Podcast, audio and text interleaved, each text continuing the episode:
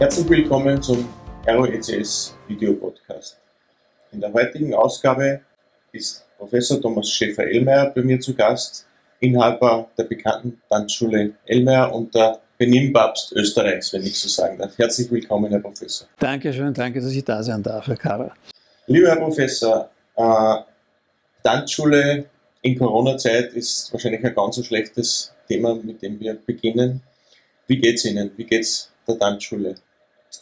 Wir sind in ein tiefes Loch gefallen, muss man schon wirklich sagen. Wir haben ja unser 100-jähriges Jubiläum gefeiert. Am 1. Oktober 1919 hat mein Großvater die Tanzschule eröffnet. Und man darf nicht vergessen, wir haben das komplett verdrängt, dass damals ja noch so Reste der spanischen Grippe in Europa gewütet haben mit 60 Millionen Toten das war etwas, was man irgendwie gar nicht mehr so im Gedächtnis gehabt hat.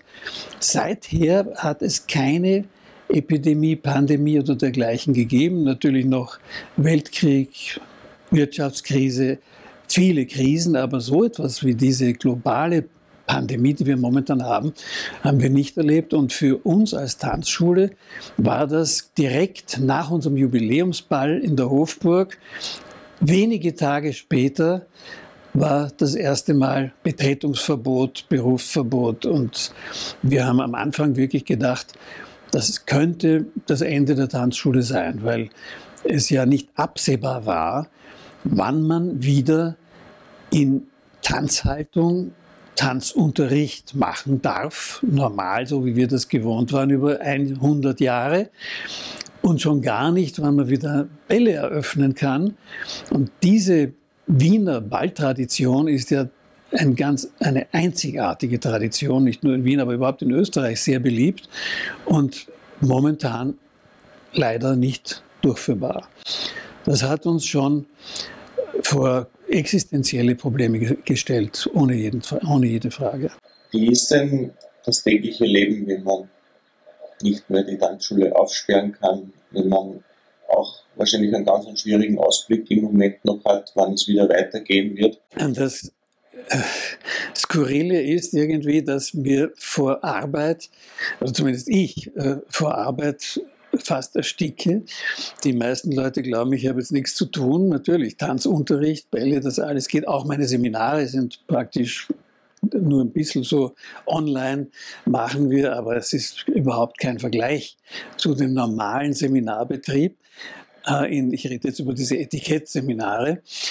Äh, die, am Abend fragt man sich zwar immer, was habe ich jetzt eigentlich heute überhaupt fertiggebracht, aber es ist enorm, wie man den ganzen Tag intensiv beschäftigt ist und trotzdem nichts weitergeht. Es ist wirklich so traurig und frustrierend und auch demotivierend und ich bin monatelang, muss man wirklich sagen, in einer ziemlichen Depression gewesen. Jetzt so langsam erhole ich mich wieder davon, aber das hat mich schon wirklich schwer erwischt, weil auch diese Tanzschule, gerade die Tanzschule Ellmeier, ist so ein Teil unserer Familie, seit ich denken kann, war das so eine zentrale Heimat.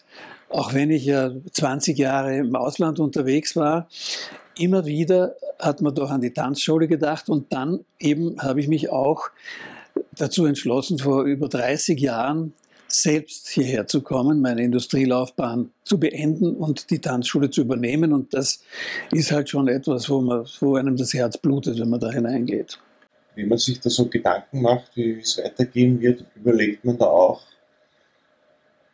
gewisse neuere, neue Dinge zu machen, wie die Tanzkurse ins Internet zu verlegen oder über Videokonferenzen Tanzkurse zu machen oder was weiß ich, was für Möglichkeiten es da geben wird. Geht das überhaupt? Kann man sich das überhaupt vorstellen? Bringt man da überhaupt einen, einen Lerninhalt rüber? Um, wenn ich ganz kurz die Antwort nein, man kann es sich nicht vorstellen. Und da gibt es verschiedene Gründe dafür. Wir haben ganz am Anfang schon mit unserem inneren Kreis, so den fünf, sechs Leuten, die, die besonders viel äh, Beitrag leisten zum Tanzunterricht und zum ganzen Geschehen, immer Skype-Konferenzen gehalten und uns überlegt, was können wir jetzt machen. Das Einzige, was dabei herausgekommen ist, wir haben viel mehr Newsletter, äh, Content herausgebracht, um die Menschen, die Interesse haben, auch zu informieren, nicht völlig im Dunkeln zu lassen. Die Kommunikation über Online ist dadurch dramatisch besser geworden, weil vorher waren wir eher so im Steinzeit, in der Steinzeit muss man zugeben. Und inzwischen kommunizieren wir auch online. Aber Unterricht zu geben, Tanzunterricht in der Form ist an sich nicht, fast nicht machbar, weil wir haben das vorher schon ausprobiert, ab und zu, äh, wenn jemand auf YouTube sich einen Foxtrot-Schritt zum Beispiel anlernen möchte, ist das durchaus möglich. Aber die Personen, wir haben das echt getestet, sogar mit einem ORF-Team zusammen, wenn gleichzeitig jemand, auch ein Anfänger, eine Tanzstunde bekommt mit einem Tanzlehrer, wird er wesentlich rascher weiterkommen, weil er natürlich dieses fachkundige diese Korrekturen bekommt. Ja, weil der Tanzlehrer sieht sofort, woran es liegt, dass irgendetwas nicht so klappt, wie es klappen sollte. Und das ist eben, was da fehlt. Wenn Sie jetzt aber da einen Zoom-Tanzunterricht machen würden, haben Sie oft einfach nicht die Möglichkeit, das wirklich zu beurteilen. Weil wenn Sie da jetzt mehrere Leute in meinem Zoom, ich habe inzwischen etliche Zoom-Konferenzen und Meetings und so weiter äh, gehabt und man weiß ja, das ist einfach nicht dieser Kontakt. Sogar wenn ich einen Vortrag halte, habe ich jetzt gerade vor zwei Tagen wieder einen gehalten, ich habe einfach nicht diese, diese, diese Rückmeldung von den Teilnehmenden, weil halt die Körpersprache, die, die Mimik, alles ist einfach nicht so präsent. Und das ist ja gerade das, was eine Tanzschule ausmacht, dass man da eben diesen persönlichen Kontakt hat. Das kann man unmöglich über on, online irgendwie bringen und ganz zu schweigen von einem Ball natürlich, das ist überhaupt keine Frage. Das wäre meine abschließende Frage zum Thema Tanzschule gewesen. Wie sehr schmerzt es Sie persönlich, dass es keine großen Bälle mehr gibt. Als, als Ballgeher, nicht als Tanzschulbesitzer, sondern ja. als Ballgeher. Das sind so Highlights natürlich des Jahres, aber es schmerzt mich weit weniger, als dass der, die Tanzschule selbst nicht in Betrieb ist. Jetzt möchte ich ein bisschen die Kurve äh, kriegen zum Thema Benimmschule. Sie haben es schon erwähnt, Sie machen ja auch ja. Seminare zu dem Thema. Sie haben gesagt, es ist natürlich auch schwierig, das über, über digitale Medien äh, zu transportieren, vor allem Körpersprache natürlich. Wenn Sie jetzt wo reingehen, bei uns war es jetzt das Gleiche, wie sehr schmerzt es Sie, dass man sich nicht mehr die Hand geben kann? Es ist äh, etwas, was ich an sich nicht ganz so schlimm finde, wenn man sowieso schon irgendwo einen Termin hat. Wenn man aber Kontakt herstellen möchte oder jemanden gerne kennenlernen möchte, dann ist der Händedruck etwas, wo ich früher immer gesagt habe und auch jetzt immer noch der Meinung bin, dass das so die Kluft zwischen zwei Menschen überbrückt. Man hat auch einen zusätzlichen Eindruck. Ist diese Hand warm oder nass? Ist der Händedruck locker oder, oder fest? Und das sind Dinge, die uns erstens mal fehlen und zweitens, wo wir auch, wenn wir Kontakte herstellen wollen und gerade im Geschäftsleben ist das ja besonders wichtig, dass man diese Fähigkeit auch hat und trainiert, das ist in meinen Seminaren immer ein ganz wesentliches Thema, dass dieser Bereich plötzlich nicht mehr möglich ist. Ja, ich kann ja, wenn ich auf eine Gruppe zugehe, bei einem Empfang oder so etwas, dann gehe ich dahin, begrüße die Leute und versuche nun einen Händedruck zu bekommen. Nicht einfach nur dastehen, wenn ich Kontakt, engeren Kontakt herstellen möchte. Da gibt es verschiedene ähm, Rollenspiele, wo ich das übe, wie man das am besten macht und äh, Tipps gebe dazu, weil man ja da, darauf Rücksicht nehmen muss, dass man als Mann meistens, der Rang tiefer ist, sollte man einer Dame äh, gegenüber sein oder jünger sein oder eben der andere im Beruf eine höhere Position haben. Und dann muss man natürlich in der Lage sein, trotzdem einen Händedruck zu bekommen, ohne dass man jetzt den anderen da so provoziert. Das darf man natürlich nicht. Das ist eine heikle Geschichte. Aber auch wenn man zum Beispiel sich nur mal überlegt, wenn ich so in der Schlange stehe beim Buffet, da ist doch oft auch so die Möglichkeit, ein Gespräch zu beginnen. Ich bin ja dafür, empfehle das immer, dass man jede Chance nützen sollte, einfach einmal zu sprechen, ein Gespräch anzufangen, weil man weiß nie, wann man das einmal ganz wichtig braucht und wenn man dann keine Übung hat. Hier am Buffet ist kein Problem, ich stehe so da, jemand hinter mir und ich sage, ah, da gibt es einen tollen Gravitlachs heute. Und schon ist man irgendwie im Gespräch.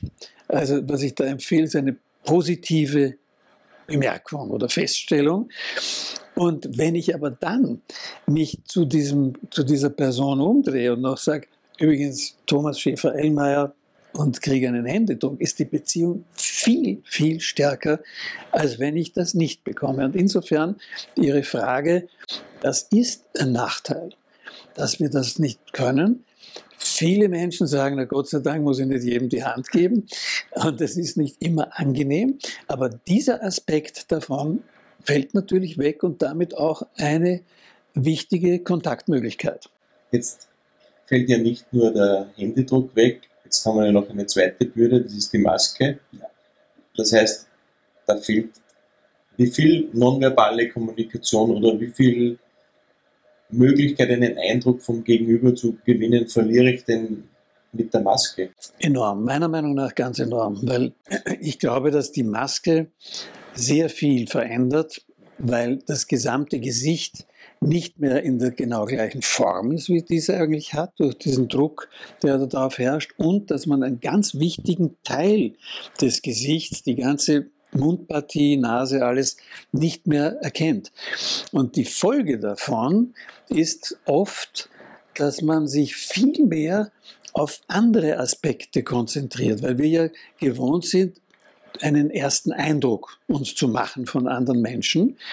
Und den machen wir ja normalerweise, indem wir ein Vorurteil uns bilden, weil wir aus unserem Unterbewusstsein irgendein Bild auf diesen Neuankömmling äh, projizieren, dass wir eigentlich aus der Vergangenheit irgendwann einmal diese Erfahrung gemacht haben. Jetzt haben wir plötzlich nicht mehr dieses Bild. Jetzt schauen wir, was gibt es eigentlich für andere Anhaltspunkte. Und daher habe ich auch gemerkt, zum Beispiel bei den Tanzkursen, wo die noch möglich waren, aber mit, mit Mund-Nasenschutz, dass die, die Jugendlichen noch viel mehr sich auf die körperlichen vor- und Nachteile des anderen konzentriert haben, also ob jemand klein, dick, schlank, groß und so weiter war, weil man diese freundliche, sympathische Mimik von manchem gegenüber einfach nicht wahrnehmen konnte. Das ist äh, der eine Aspekt. Der zweite natürlich, dass damit auch die Kleidung viel mehr Beachtung findet, die Haltung, alles andere, was man früher mit einem freundlichen Gesichtsausdruck einfach in den Hintergrund drängen konnte, fällt auf einmal weg, weil das alles durch die Maske abgedeckt ist.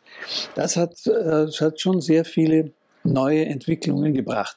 Das Zweite natürlich, es wird damit auch noch wichtiger und ich glaube auch beim Online-Kommunikation, dass man eben auf seine Sprache mehr achtet, noch mehr auf die Wortwahl achtet, auf die Deutlichkeit achtet und was mir oft scheinbar schwerfällt, sich kurz zu fassen, die Sätze kurz zu halten.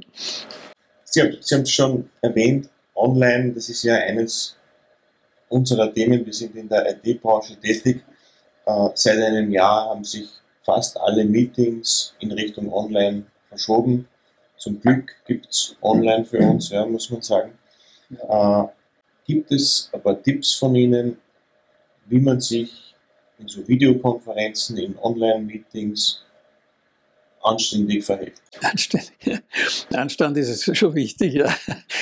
Das würde ich vor allen Dingen bei den verschiedenen Postings für, empfehlen, für privaten Postings. Thema, ja, Social Media kommen wir vielleicht noch, ja, Postings. Äh, ich habe sogar ganz am Anfang, nachdem wir keinen Unterricht geben konnten, gesagt, was ist denn unsere, unser Alleinstellungsmerkmal? Und da haben wir auf der Homepage, auf unserer Homepage einige Tipps zur Online-Kommunikation gleich am Anfang schon gegeben, was dort ja oft in einem immer wieder passiert, auch mir nach wie vor, obwohl ich die Tipps gegeben habe, ich schaue nicht in die Kamera, sondern ich schaue auf den einen Teilnehmer und das schaut irgendwie immer komisch aus.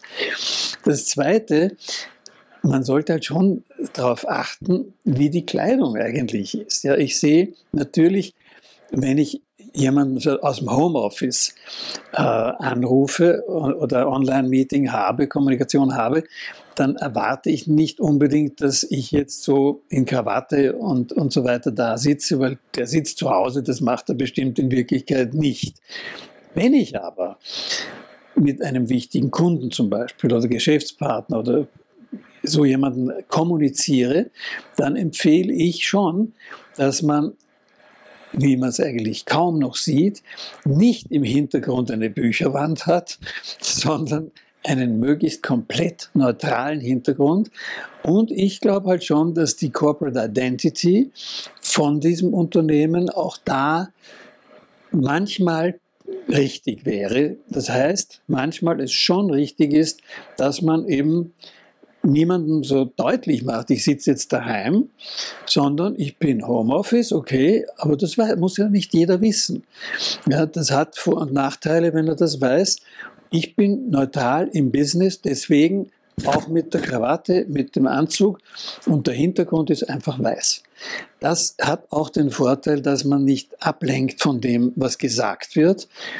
Und dann kommt natürlich dazu, dass man eben auch in der Höhe sitzen sollte auf der Höhe der Kamera, dass, dass der Augenblickkontakt zur Kamera gerichtet ist. Man wird ja bestimmt keinen Mund-Nasenschutz aufhaben, das heißt, dort spielt die Mimik eine viel größere Rolle wieder.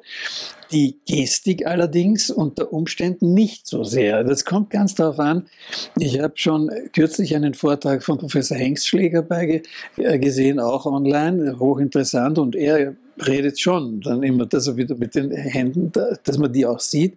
Es ist, es ist inzwischen viel mehr normal geworden, dass man einfach das Ding andreht, wurscht, was im Hintergrund ist und man redet da, als wenn man ganz normal zusammensitzen würde. Da sollte man halt, glaube ich, auch ein bisschen drüber nachdenken, ist das besser oder nicht so gut? Was kommuniziere ich damit? Und viele Leute tun das zu wenig, glaube ich. Solche Standarddinge wie sich ordentlich vorzustellen oder, oder jemanden nicht unbedingt ins Wort fallen. Ins Wort fallen ist eh schwierig bei Videokonferenzen, Gott sei Dank. Mit, meistens geht die Kommunikation eh nicht, nicht in beide Richtungen. Man muss warten, bis der andere ausgesprochen hat. Aber, aber sich, und sich ordentlich zu verabschieden, denke das sollte ja äh, genauso normal sein bei Videokonferenzen wie im normalen Leben. Ganz ein wesentlicher Punkt für gutes Benehmen ist halt Freundlichkeit. Das ist etwas, ich gebe da so ein nettes Beispiel aus Amerika, Disney, der riesige Disney Entertainment Konzern, hat so Prioritätslisten, die, die unbedingt zu beachten ist. Unbedingt ist also, dass man, wenn irgendein äh, Unglück passiert, Feuer oder was weiß ich was, dann ist alles andere egal. Das hat Priorität. Und dann kommt als zweiter Punkt bereits Freundlichkeit, Höflichkeit. Als dritter Punkt kommt dann Show. Und zur Show gehört auch das ganze Entertainment, dass die Anlagen sauber und ordentlich sind, die Kleidung, alle diese Dinge. Und erst an vierter Stelle kommt Kompetenz. Und das ist schon interessant. Ja? Also die Freundlichkeit, wenn man darüber nachdenkt, ist auch einfach wichtiger. Weil wenn ich in ein Geschäft gehe und da ist eine freundliche Verkäuferin, die sich bemüht und halt leider fachlich nicht so kompetent ist, werde ich wieder hingehen, weil ich selber ja auch ein bisschen was beurteilen kann. Wenn aber ich in ein Geschäft gehe, wo jemand super kompetent ist, solche Beispiele habe ich öfter gehabt, aber mich wie einen Deppen behandelt, gehe ich dort einfach nicht mehr hin. Das, das ist Freundlichkeit, ganz schlicht und einfach. Und das gilt natürlich jetzt genauso. Das sind ganz entscheidende Dinge. Wir, wie jemand wirkt gerade jetzt, wo man also hauptsächlich das Gesicht sieht bei Videokonferenzen. Sonst habe ich natürlich diese Maske, die, die mich verdeckt. Aber da ist es die Mimik, glaube ich, noch viel wichtiger. Jetzt besteht die IT-Branche ja nicht nur aus den Videokonferenzen, sondern man kommuniziert ja auch sehr viel über E-Mail vor allem ist Hauptkommunikationsform ist ja E-Mail in, in, in, unseren Breiten oder, oder über Chats oder, oder solche Dinge. Jetzt passiert es mir sehr, sehr oft, dass ich E-Mails bekomme, da steht weder drinnen Hallo Heribert oder lieber Herr Kara oder sehr geehrter Herr Kara, sondern da steht, haben Sie morgen Zeit für einen Call? Und dann steht drunter nicht einmal mit freundlichen Grüßen, sondern da steht, wenn ich Glück habe, steht die Fußzeile irgendwo unten eingeblendet mit dem Namen und der, und der Adresse. Dann, dann, dann, bin ich eh schon glücklich, dann weiß ich wenigstens, wer das geschrieben hat. Für mich persönlich und äh, Worst Case, muss ich noch dazu fügen, ist, dass alles klein geschrieben wird. Äh, für mich sind das No-Gos und wie Sie, wie Sie vorhin gesagt haben, man, man macht sich einen ersten Eindruck von jemand. Äh, der erste Eindruck, der ist bei mir schon mal ganz schlecht. Äh, bin ich da verkorkst oder, oder, oder oldschool oder, oder ist, das, ist das das neue Normal bei den jungen Leuten oder sollte man erzieherisch stetig werden, dass, dass das auch äh, sich vielleicht in eine andere Richtung wieder entwickelt? Ich bin da vollkommen Ihrer Meinung, weil gerade ein E-Mail sich rasend schnell verbreiten lässt, viel mehr als ein Geschäftsbrief. Und wir haben ja die, für die Geschäftskorrespondenz ganz klare Regeln und die, finde ich, sollte man höflichkeitshalber auch bei den E-Mails anwenden. Vor allen Dingen, was ich sehr oft vermisse, ist ein Betreff. Das ist ja von vornherein schon, manche sind gar nicht gewöhnt, dass man oben gleich einen Betreff hinschreiben sollte.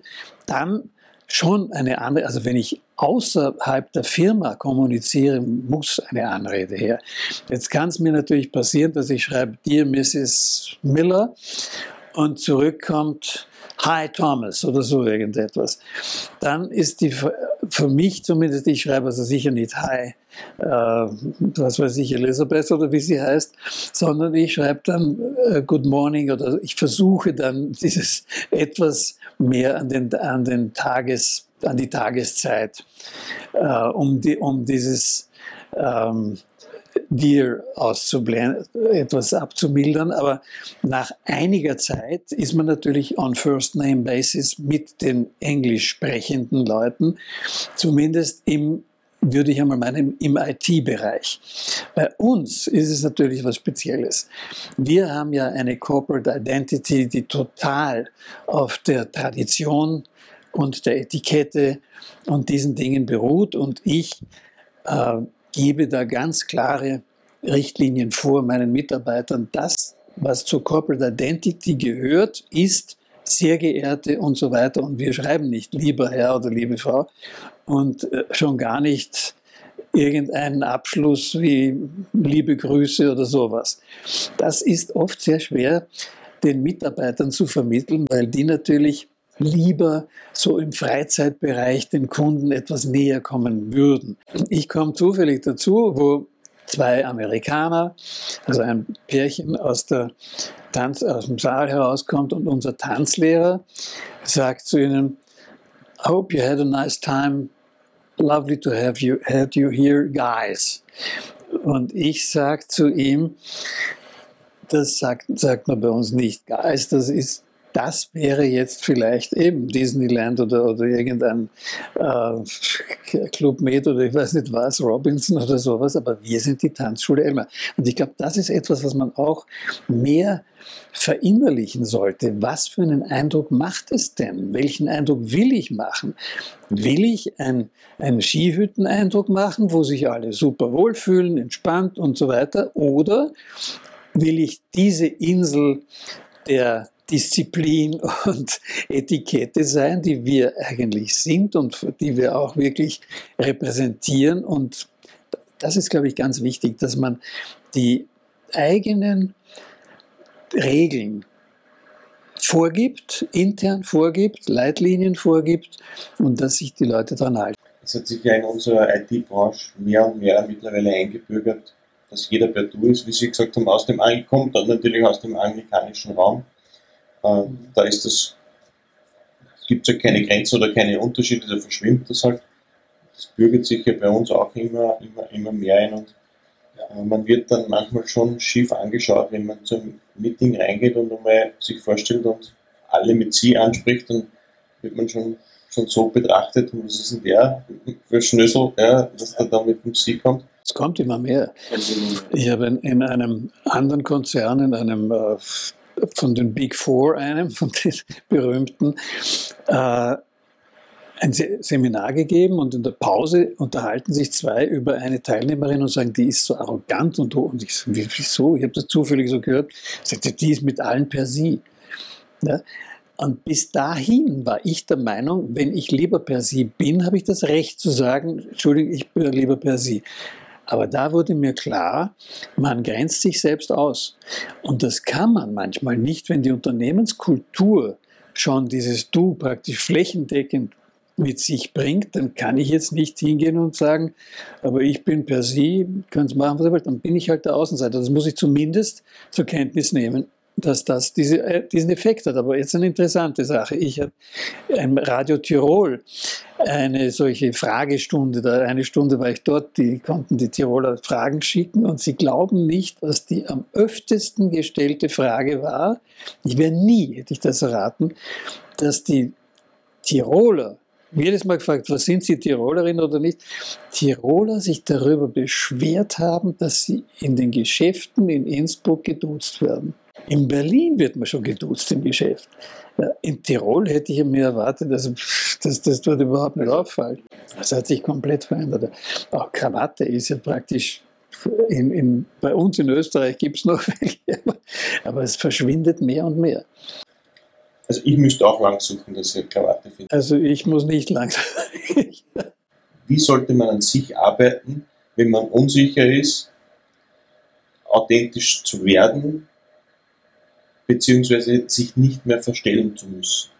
Also wenn ich mich verstellen muss oder, oder glaube, dass ich jetzt irgendeine Rolle spielen muss, ist das natürlich unangenehm, weil wenn man spielt, meine, für einen Schauspieler ist das was anderes, der sucht ja solche Situationen, sich in andere hineinzuversetzen, aber wenn wir so im täglichen Leben wollen wir ja authentisch und natürlich sein.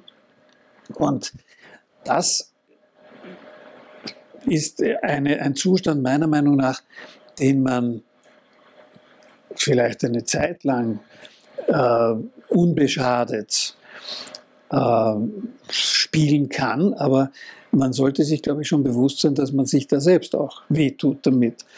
Und deswegen, glaube ich, ist es wichtig, dass man zum Beispiel, wenn man sich für irgendeinen Job bewirbt, sich vorher überlegt, ob man für diese Firma wirklich arbeiten will, ob das genau das ist, was man wirklich mal machen will. Noch ein anderes Thema, das vielleicht in dem, in dem Punkt auch äh, mit eine Rolle spielt, wo wir vorher darüber gesprochen haben, ist dieses Cybermobbing. Ja, das sind ja auch so Dinge, wo ich aus, der, aus dem Versteck heraus etwas ins Netz bringe, jemanden verletze, äh, was ich mich gar nicht traue, öffentlich oder direkt zu machen. Und das ist zum Beispiel ein Punkt, wo ich in meinen Seminaren oder Vorträgen bei, bei Jugendlichen immer dieses Thema anspreche. Und sie glauben nicht, in jeder Klasse, wo ich sage, und lasst euch bloß nicht auf dieses Cybermobbing, Mobbing überhaupt ein, ist absolutes Schweigen. Weil fast jeder ist aktiv oder passiv betroffen und oft beides. Und ich sage Ihnen dann, den, den Jugendlichen, das ist so etwas, wie Nelson Mandela gesagt hat derjenige, der jemandem anderen schadet oder den hasst, ist wie einer, der selber Gift trinkt und glaubt, das wird den anderen umbringen. Man hat ihn ja immer gefragt, wie, wie schaffen Sie das, dass Sie jetzt da die Friedenskonferenz und alles und die Versöhnungszirkel und so weiter bauen? Das war seine Antwort. Wer hasst, schadet sich selbst. Man kann sich später nicht in den Spiegel schauen, man, hat, man verliert seine Selbstachtung. Und das kann man nie wieder gut machen. Und deshalb würde ich also da ganz dringend raten, es ist ganz wichtig, dass man sich selbst motiviert, andere Menschen zu mögen. Jeder Mensch hat gute Seiten und jeder hat schlechte Seiten. Und es gibt ja auch diese berühmte Aussage, man hat zwei Hunde in, in, sich, einen bösen und einen braven und einen lieben. Und je mehr man den einen füttert, umso stärker wird er. Also lieber den lieben Hund füttern. Das ist in, unserem, in unserer Macht und das ist gerade in dieser Zeit der anonymen Möglichkeit, irgendwelche Dinge ins Netz zu stellen, wo man genau weiß, das verletzt oder ist unwahr, ganz, ganz wichtig, diese Erkenntnis. Das ist ein großartiges Schlusswort, Herr Professor. Letzte Frage ist, gibt es Situationen, wo man den Professor Schäfer-Ellmeier in einer Jeans und einem T-Shirt erwischt oder in, in, in, im Freizeitoutfit? Was Vielleicht können Sie uns ein bisschen noch einen, einen, einen ganz privaten oder privaten Einblick ja. äh, geben, was Sie sonst noch bewegen. Man sollte ja äh, der Situation entsprechend gekleidet sein. Und das heißt, wenn ich auf die Berge gehe, habe ich keine Krawatte an, sondern zum Beispiel Jeans und Bergschuhe und natürlich entsprechende äh, Ausrüstung. Und ich muss halt sagen, wenn die Kleidung, wenn wir jetzt bei der Kleidung bleiben, ist halt wirklich anlassbezogen. Wenn man sich vorstellt, der Opernball und man geht dort in dieser Kleidung hin, in Jeans, wäre das nicht der Opernball. Das wäre zwar vielleicht eine nette Party in der Oper, aber das, dieser festliche Charakter wäre natürlich weg. Und dieser festliche Charakter ist übrigens ein riesiger riesiger Vorsprung für unser lokales Business, weil ich habe ja international meine Kunden und Geschäftspartner zu in, Rest, in die tollsten Restaurants in Tokio, Paris, New York einladen können, aber ein Wiener Geschäftsmann kann seine Kunden zu einem Ball einladen. Und das schafft eine völlig andere Vertrauensbasis, wenn man so etwas kann. Und deswegen ist das auch etwas, wo wir dankbar dafür sein sollten und das auch schätzen. Und die Frage, ob ich auch einmal in Freizeit, ganz klar, ich fühle mich natürlich auch wohl, wenn ich, wenn ich in Freizeitkleidung herumlaufen kann. Ich danke Ihnen vielmals für Ihre Zeit, für den Besuch bei uns. Ich wünsche Ihnen danke, alles Gute, ich hoffe, dass die Situation sich bald normalisiert, damit Sie wieder Ihren Geschäften nachgehen können drücke Ihnen ganz fest die Daumen und viel Erfolg. Die IT-Branche ist ja nicht unbedingt die Leidtragende bei dieser Pandemie.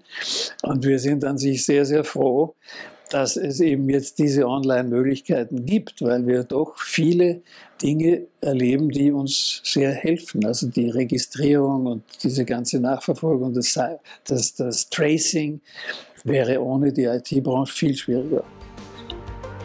Vielen Dank. encore.